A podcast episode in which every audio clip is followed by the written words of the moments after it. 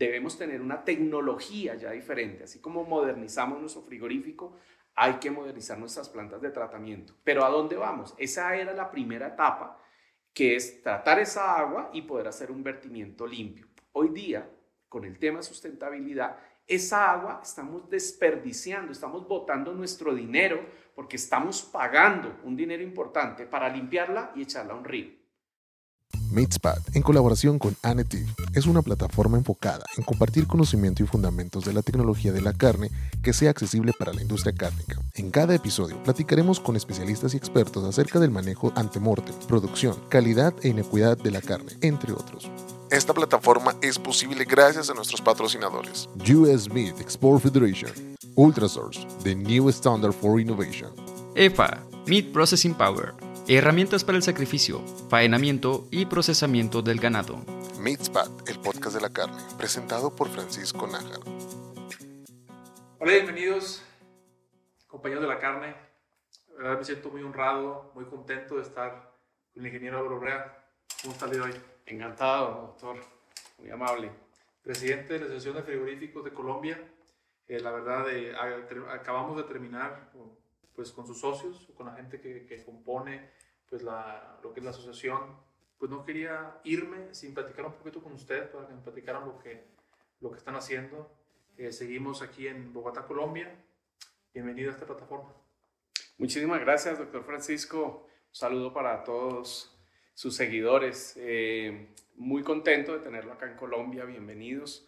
Eh, hace unos eh, días prácticamente tuvimos la oportunidad de estar en México, en Ciudad de León, realizando pues, la participación dentro de una feria internacional de la carne.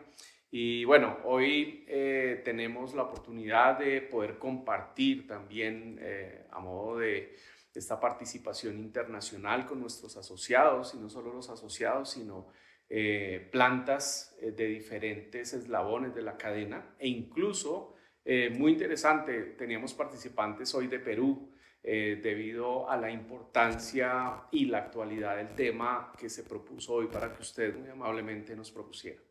Ahorita que menciona Perú, estaremos por allá en los próximos, próximos días eh, conversando con, con, con, nuestros amigos de, de USMF eh, Sudamérica.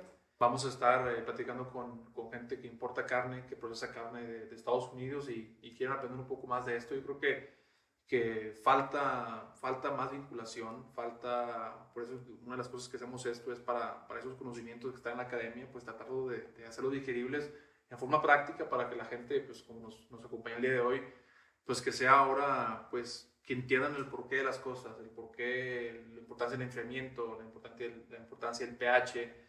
Eh, yo creo que, pues que eso es algo, algo magnífico, le agradezco eso. Creo que entremos, entremos a, a, lo que es esto, ¿no? Traemos tres, cuatro preguntas que me gustaría aprender un poco más de lo que, de lo que hace usted. Eh, platicábamos en Atlanta eh, pues de, un poco de lo, que, de lo que está ocurriendo, pues está a lo mejor esa evolución un poco de la industria cárnica en Colombia. La verdad me, me voy sorprendido de lo, que, de lo que he visto el día de hoy. Eh, muchas cosas positivas, muchos, muchos proyectos que vienen muy ambiciosos para, para la producción de carne en, Colombia. Eh, platíqueme un poco así simplemente a qué se dedica su asociación, cuál es su puesto como presidente, eh, además de gestionar ese tipo de proyectos. Bueno, muchas gracias. Efectivamente, la Asociación Frigoríficos de Colombia lo que hace es eh, reunir eh, una serie de plantas de beneficio. Eh, a ver, me aprendo, para México se llaman rastros, ¿sí? para que nos, quienes nos están escuchando entiendan que no me refiero a unidades de frío, sino a, rastros. Aquí son plantas de beneficio o, o frigoríficos. y están a nivel nacional y dentro de ellos hay diferentes grupos porque atienden unos mercados regionales, otras plantas atienden mercado eh, nacional y otras de exportación. Entonces, eh, la asociación, hoy día yo como presidente ejecutivo, eh, lo que hago es reunir todas las necesidades de mis asociados para poderlas llevar al sitio correcto y buscar solución. Entonces, trabajamos desde el punto de vista privado y desde el sector público. En, la parte privada, entonces revisamos todas las condiciones del mercado. cómo eh, se está comportando. No todos los frigoríficos manejan el mismo formato comercial. Unos usan eh, una comercialización directa, han verticalizado su, su, esquema de producción, incluso llegan a ser ganaderos, luego planta beneficio, atienden eh, retail, e incluso tienen sus propios puntos de venta, pero no todos son así. La tendencia nuestra es hacia maquiladores, o sea, prestamos el servicio, eh, nos traen nuestros clientes sus animales, nosotros hacemos todo el proceso de faenado de beneficio y les devolvemos la carne ya en las condiciones que, que se requiere. Eso eh, dentro del entorno de lo que hacemos para el sector eh, privado. Ya a nivel de gobierno es muy importante desde el año 2007, eh, trabajando de la mano con el gobierno nacional, eh, se ha venido transformando la política sanitaria. Entonces, nosotros como frigoríficos de Colombia ayudamos, facilitamos, articulamos todas estas acciones, articulamos toda esta normativa, esta política, para que sea una política aplicable, cumplible y justa, porque es que muchas veces eh, traemos políticas o normas, y creo que sucede en todos los países, que no podemos cumplir. La, ponemos esa vara demasiado alta, somos demasiado exigentes para cosas que muy seguramente no se necesitan. Tenemos que ser muy pragmáticos, ¿sí? muy directos con lo que se requiere. Para eso existen indicadores claros. Y realista, ¿no? ¿Perdón? Y realista. Y realista, obviamente. Entonces veíamos el tema del pH, hay márgenes en los cuales trabajo, en la parte de organoléptica también debemos ser un poco flexibles, no podemos pedir una carne rojo cereza perfecta todo el tiempo. Entonces nosotros como frigoríficos de Colombia lo que hacemos es ir verificando toda esa normativa y hemos logrado un avance súper importante con respecto a, esta conexión, este, con, esta comunicación con el gobierno, con nuestras instituciones de control sanitario como es el INVIMA, para, nuestras plantas de beneficio, como es el ICA para el sector primario, los ministerios que tenemos, agricultura, comercio, y con ellos vamos revisando, nos han permitido sentarnos en la mesa y revisar y llegar a acuerdos con esa normativa que se está fijando para que también tengamos en cuenta variables que hoy día son importantes, eh, como el tema ambiental. Sí, muchas veces queremos que nuestra planta brille, ¿sí? que no exista absolutamente ninguna partícula en el ambiente, pero eso tiene un costo y el costo es consumir agua que de pronto es innecesario, porque podemos también usar para garantizar nuestra inocuidad procedimientos e incluso insumos conservantes o preservantes para evitar una contaminación del producto final. Entonces, eh, también hacemos ver a las autoridades, hacemos ver al gobierno que debemos cumplir, pero que por el otro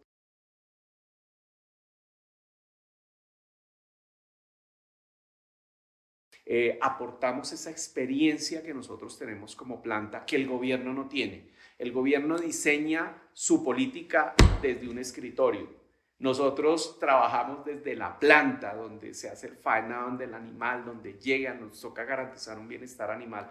Entonces, tenemos ese entorno, ese mundo lo tenemos en nuestra cabeza y es el que le trasladamos a, al gobierno para que se haga una política más adecuada en la medida que de, lo posible. Esa es la función de Frigoríficos de Colombia.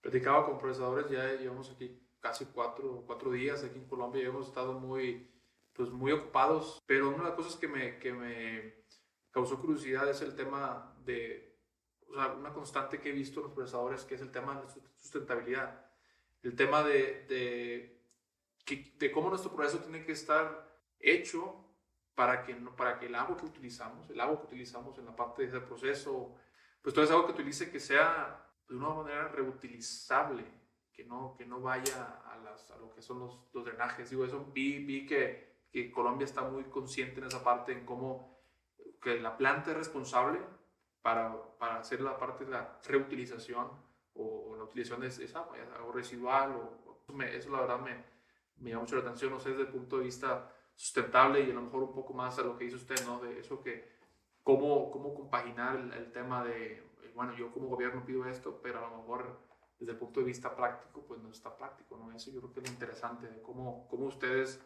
pues pueden delegar o, pueden, pues a lo mejor levantar la mano, espérate, pues dame oportunidad de platicar y ver cómo se puede aplicar esto.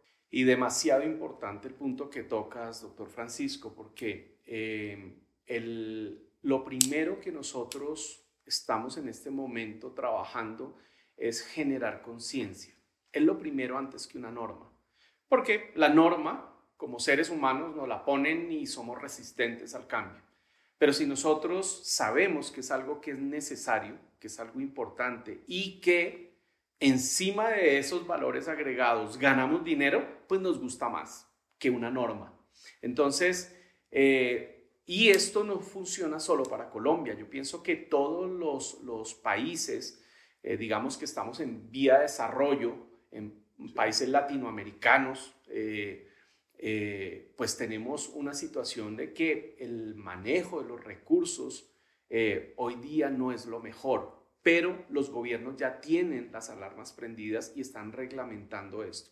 El caso de Colombia, acá hay una empresa líder en el tema de manejo ambiental que está trayendo tecnología y nos la está ofreciendo a los diferentes frigoríficos para que esa agua que en principio es una necesidad de tratar porque los volúmenes que nosotros consumimos de agua en las plantas es demasiado alto. Hay diferencia entre los diferentes países. Eh, Argentina puede estar consumiendo 2.200, 2.300 litros por animal. Colombia puede estar sobre 1.100, 1.200. Eh, bueno, otros pueden estar sobre 800, pero son cientos de metros cúbicos de agua que nosotros gastamos y ensuciamos. Pero eh, hasta ahora, en esta actualidad nuestra y la de los demás países, se está requiriendo darle un correcto manejo y en nuestra cabeza hay de que hay que tratarla, hacer un tratamiento, limpiarla para poder hacer el vertimiento en una fuente hídrica o en un suelo para hacer fertirriego, o en pero hay que entregarla en unas condiciones adecuadas. La normativa no era exigente, era muy laxa. Hoy día es exigente en Colombia y se está convirtiendo exigente en los diferentes países del mundo. Entonces ya no las lagunas o fosos o espejos de oxidación que usábamos en una época, que ocupan grandes áreas dentro de nuestras plantas, hoy el terreno cada metro tiene valor. Hoy necesitamos aprovecharlo y ya tener una laguna de oxidación donde eh, su eficiencia es muy baja, pues ya no nos sirve para cumplir, una, normativa. Entonces, debemos tener una tecnología ya diferente. Así como modernizamos nuestro frigorífico, hay que modernizar nuestras plantas de tratamiento. Pero ¿a dónde vamos? Esa era la primera etapa, que es tratar esa agua y poder hacer un vertimiento limpio. Hoy día, con el tema de sustentabilidad, esa agua estamos desperdiciando, estamos botando nuestro dinero porque estamos pagando un dinero importante para limpiarla y echarla a un río. Hoy, ¿qué vamos a hacer? Es limpiémosla, tratémosla, hacemos un, proceso de desinfección y la vamos a poder reusar dentro de nuestro, nuestra planta, ¿sí? Posiblemente en una primera fase no para ponerla en la carne, obviamente, aunque se podría, se podría, pero en una primera etapa yo trato esa agua, le hago un proceso terciario y voy a poderla usar en el lavado de los corrales, en las duchas, en el lavado de áreas externas y ya me estoy ganando un 40% por lo menos de esa agua que hoy estoy botando. O sea, estoy botando mi dinero al río y lo estoy perjudicando de alguna manera. Y luego de eso podemos pensar en tecnologías que hoy ya existen como el tratamiento en membranas, la osmosis inversa, que hace años la conocemos, y vamos a tener un agua en las condiciones ideales para poderlas usar en el proceso. Y con seguridad, esa agua que ha tenido toda esa vuelta va a estar mucho mejor que la misma que recibimos del acueducto, porque va a estar controlada por la misma planta. Entonces, es una etapa de desarrollo, nosotros ya entramos en la etapa de recibir tecnología para limpiarla o tratarla muy bien. Y ya estamos en esta segunda fase de hacer el, el tratamiento terciario para poder en esta fase hacer reuso por lo menos. Y ya nos estamos eh, ahorrando un 40%, que es dinero que nos está entrando, y estamos cuidando el medio ambiente. Muy importante, sucede acá y creo que está sucediendo en, en los demás países. Este podcast es posible gracias a US Meat Export Federation México con el objetivo de promover el consumo de las carnes rojas americanas, así como facilitar su comercialización en los mercados de la región. Definitivamente, y el tema, el tema de la inversión es muy importante, ¿no? Porque a veces nos dicen tantos millones de dólares por un equipo, pero yo pienso que es una responsabilidad como nosotros, no tanto cárnica, pero también como industria alimentaria, ¿no? de, de, hacer eso. Y creo que el agua es un, es, una, es un fragmento, un componente importante de esa parte, el uso de residuos. Eh, vamos, a, vamos a platicar en, Lima con un buen amigo, Jim Linares, que él se dedica a eso, a, dar, no sé si ese nombre te, te, suene, pero, pero él se dedica a hacer esa parte del de uso de residuos, de cómo convertirlos, ya sea para lo que es la parte del de, tema, el tema de composta. Y yo creo que agua, el tema de la rotación del agua, el tema de la reutilización, el uso de residuos, hablamos de un poco de la presentación, de la, un poco de ser sustentables también en cómo utilizamos el animal, la carne animal, que se utilice el 100%. Yo creo que es importante ser conscientes. Me interesa eh, aprender un poco de usted. Yo creo que no le he preguntado un poco, un poco a usted. Eh, un poco su experiencia, su biografía, cómo llegó a ser presidente ejecutivo de, de esta asociación tan importante Colombia.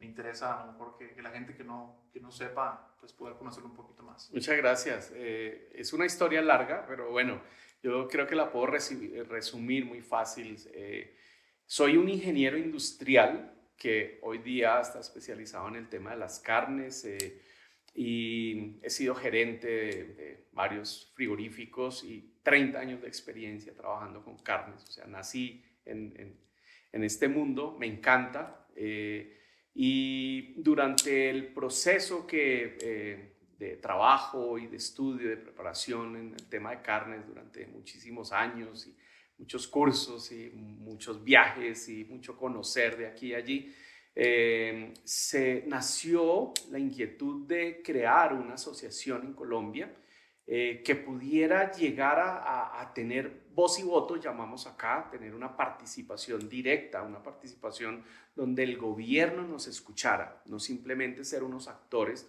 eh, donde opinábamos pero no se hacía nada. Hoy opinamos y el gobierno tiene en cuenta nuestras recomendaciones eh, y bueno, se me dio la oportunidad de, hace 10 años aproximadamente de, ser llamado como presidente de esta asociación, de la cual me siento muy orgulloso, de la cual hemos crecido, la visión que tuvimos hoy sobrepasa realmente las expectativas en cuanto a la participación, primero del, del, del gobierno que tenemos, la representatividad y los nuevos proyectos que retribuyen a nuestros asociados. ¿sí? Hoy día trabajamos en proyectos de render ¿sí? para el aprovechamiento de los recursos. Hoy día que cada una de estas piezas que antes teníamos que botarlas o incluso pagábamos para que se las llevaran de la planta, hoy, no genera, hoy es una fuente demasiado grande de dinero. O sea, estamos hablando de muchos millones de dólares ¿sí? para el sector que está aportando este aprovechamiento. Nosotros hoy día con la asociación estamos trabajando en equipo. Por eso hoy tenemos un eslogan, ¿sí? Que prácticamente nació con nosotros y, y nos gusta compartirlo. Dice, solos corremos más rápido, pero juntos llegaremos más lejos. Eso es lo que trabajamos nosotros en la asociación. Trabajamos en equipo, trabajamos juntos. Somos competencia entre todas las plantas, porque hay muchas plantas que son muy cercanas, y sin embargo, dentro de la asociación somos los mejores amigos. Afuera es el mercado y compiten y bueno, se dan duro como llamamos aquí en Colombia, pero dentro de la asociación somos amigos y nos colaboramos. Hay una cooperación permanente entre ellos. Entonces, hoy día hay muchas expectativas de, de nuevos proyectos. Eh, hoy tuvimos la oportunidad de generar ese nuevo ciclo dentro de los objetivos que teníamos, es que la asociación también pueda aprovechar las redes sociales, la virtualidad, todo esto para poder difundir información, hacer conocer personas como usted que, que, han estudiado, que se han formado eh, a nivel mundial, que tiene una experiencia amplia y, y puede compartirle a, las diferentes personas. Hoy veíamos cómo participaron eh, todas las principales frigoríficos del país, sus gerentes estaban allí e incluso sin saber nosotros eh, llegó gente de Perú. Entonces, eh, magnífico, hermanos peruanos. hemos trabajado también, estuve allí hace dos años, tal vez un mes antes de iniciar esta pandemia.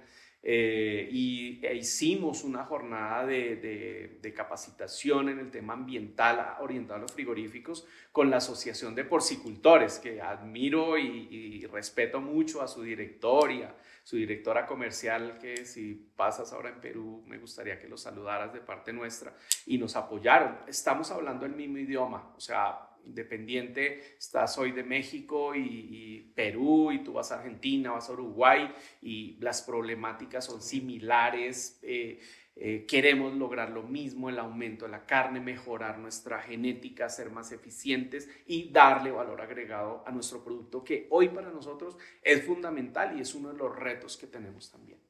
Yo creo que esa, esa bandera de, que como representantes de la industria cárnica, ¿no? defender esta industria tan bonita, eh, y bueno, yo creo que plataformas como esta, prácticas como, como la, de, la de hoy que tuvimos recientemente, pues ayuda también a que el consumidor poco a poco eh, entienda mejor lo que, lo, de dónde proviene su carne, de dónde provienen los animales. Platicamos con el ingeniero Carlos Guadrón recientemente en Yopal y todo el, sistema de bienestar animal que, está, pues, que están instalando en, esta, en este proyecto tan ambicioso de Frontino y bueno, pensando en eso, ¿no? Que la, que la gente vea que hacemos todo lo que está en nuestras manos para, para que el animal, para que todo se sea de una manera humana. Y estamos casi que por, por finalizar. Una última pregunta y, y, platicábamos en, en, Atlanta, eso me, me, llamó mucho la atención del acto ganadero en Colombia, un poco de, de, cómo está, cuál es el estado actual de Colombia, hablando de la manera pues, de, la producción de, ganado bovino. Eh, mencionamos que ahí también compartimos ciertas cosas donde ustedes se exportan ganado en pie, eh, qué es lo que usted visiona como, como, no tendencia o lo que pasará en los próximos 3, 5 años. Yo creo que por ahí podemos eh, culminar esta, esta bonita. Sí, te agradezco la pregunta porque, y esto para la opinión pública es muy importante. No es nada grato para nosotros saber que hoy exportamos animales vivos, ¿sí? Es diferente el modelo económico de algunos otros países que están diseñados para eso o como tú nos comentabas, hacen un intercambio, hacen una negociación con un país hermano como ustedes, como es Estados Unidos, y se benefician, dan valor agregado a esta operación. Nosotros hoy día no, desafortunadamente no tenemos un buen manejo de parte del gobierno en cuanto a la política ganadera tenemos un inventario gigantesco para nosotros. No somos un país muy grande, pero tenemos 29 millones de animales. Eh, pero somos muy sensibles para eh, movimientos, como es el caso de la exportación de los animales vivos. Eh, nosotros traíamos en la última década un histórico de 60 a 65 mil animales que se exportaban al año. Esto se, se tenía como un mecanismo de regulación del juego de oferta y demanda para, por un lado, garantizarle un precio justo al ganadero, que él estuviera bien, entonces si llegaba a haber un momento de sobreoferta, salían los animales y si eh, se reducía, pues se quedaba quieta la exportación. Entonces, básicamente era un mecanismo inteligente para protegerlo y por otro lado, para que si yo regulaba el precio del ganado, en mi consumidor final también iba a tener un precio aceptable. Pero ¿qué pasó? De, en el año 2020 el gobierno permitió eh, hacer la exportación indiscriminada de animales. Entonces, ¿qué porcentaje? De los 250% tuvo de crecimiento. ¿sí? Entonces, eso ante cualquier operación pues genera un caos y no lo generó. Entonces, hoy tenemos un incremento del 59% del precio de la carne que había en el 2020 al día de hoy.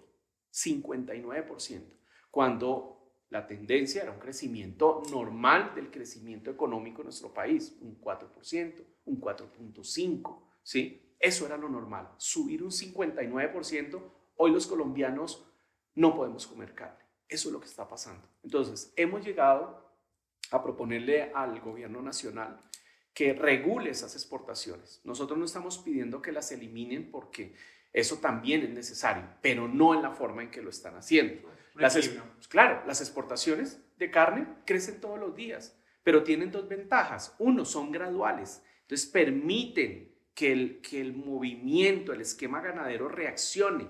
No desabastezco las reuniones, las, las cifras del el inventario en una semana como lo pasa cuando yo saco una barcaza con 20 mil animales, sino él va creciendo gradualmente, entonces no tiene problema. Y segundo, tienen valor agregado.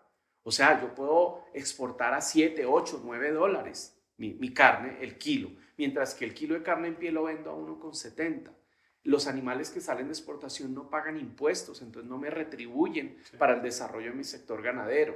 Sacan animales demasiado jóvenes, entonces estamos generando un, a mediano y largo plazo un hueco donde en un año, año y medio que esos animales van a estar enteros para sacrificio, no los tenemos. Y es lo que está sucediendo hoy en día.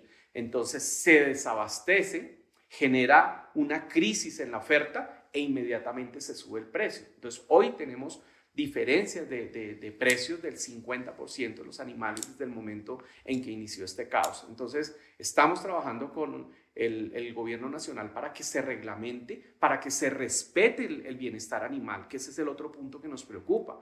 Las condiciones en que se manejan los animales en estas barcazas son infrahumanas.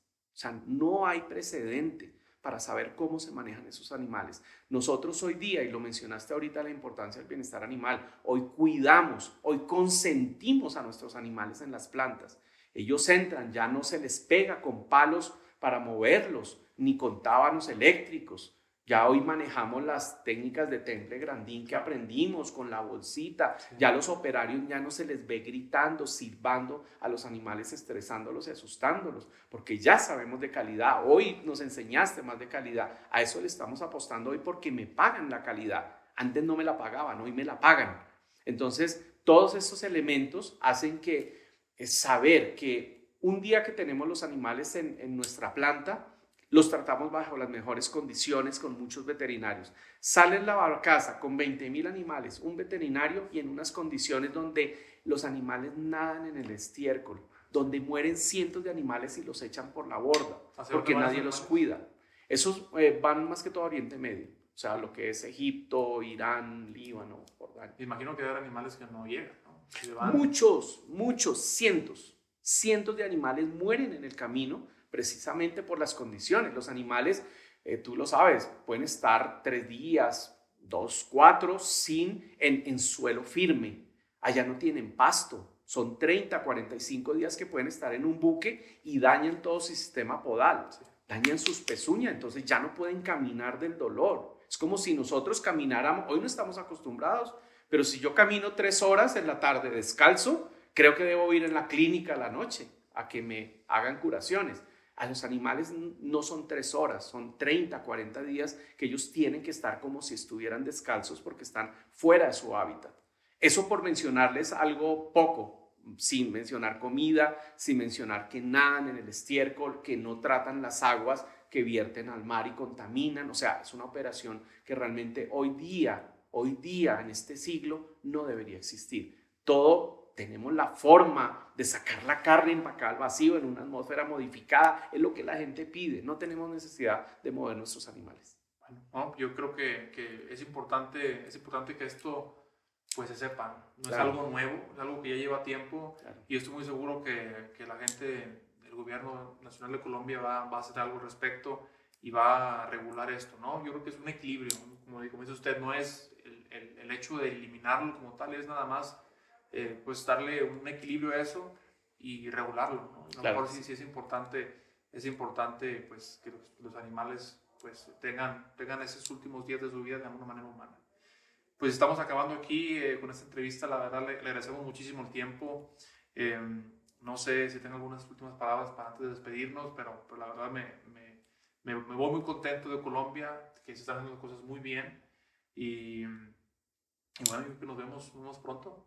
Claro que sí, eh, Francisco. Mira, eh, hoy día hemos modernizado nuestro sistema sanitario, tenemos plantas modernas, tenemos plantas muy buenas. El trabajo que el acompañamiento que ha hecho la autoridad sanitaria a nuestras plantas ha hecho que mejoremos. Hoy podemos comer unas carnes inocuas muy buenas, eh, agradables, estamos generando una marca país. Entonces vamos por un muy buen camino, pero al gobierno hay que decirle las cosas, ¿sí? Porque el gobierno manda desde un escritorio. Nosotros estamos todos los días en las plantas, nosotros vemos los animales, entonces sabemos cómo debe hacerse un proceso para que conserve el bienestar animal que para nosotros es fundamental. Y en esa misma medida vamos a tener una excelente carne en la mesa que la necesitamos más en países como los nuestros, que somos carnívoros, que nos encanta la carne, una carne jugosa, con eh, salsas, con bueno, eh, mil cosas eh, deliciosas a nuestro paladar. Entonces, bienvenidos a, tus compatriotas mexicanos. Encantado de que pueda volver nuevamente allí a México. Me encanta su comida, me encanta su gente que es súper amable. Fui a Ciudad de Obregón. O sea, he, conocido mucho de, de, México en estas giras, visitando rastros y conociendo gente maravillosa. Y de verdad que les envío un saludo muy cordial a todos ustedes. Los llevamos en el corazón y bienvenidos a Colombia. Perfecto, pues muchísimas gracias. Eh, a la gente que nos escucha, pues síganos en nuestras redes sociales. Eh, la gente que nos ve en YouTube, suscríbanse al canal para que sigan, pues, sigan viendo este, este, contenido tan bonito. ¿Tienen ustedes algo en redes sociales? Eh, ¿Algún website donde la gente puede saber un poco más de, de lo que hace? Te vamos a actualizar la información. Estamos en proceso de modificación para que nos puedan seguir a través de las redes. Perfecto. Muchísimas gracias a todos. Nos vemos hasta la próxima. Nos despedimos aquí con el ingeniero Álvaro Urrea. Nos vemos en la próxima desde Bogotá, Colombia. ¡Que viva México!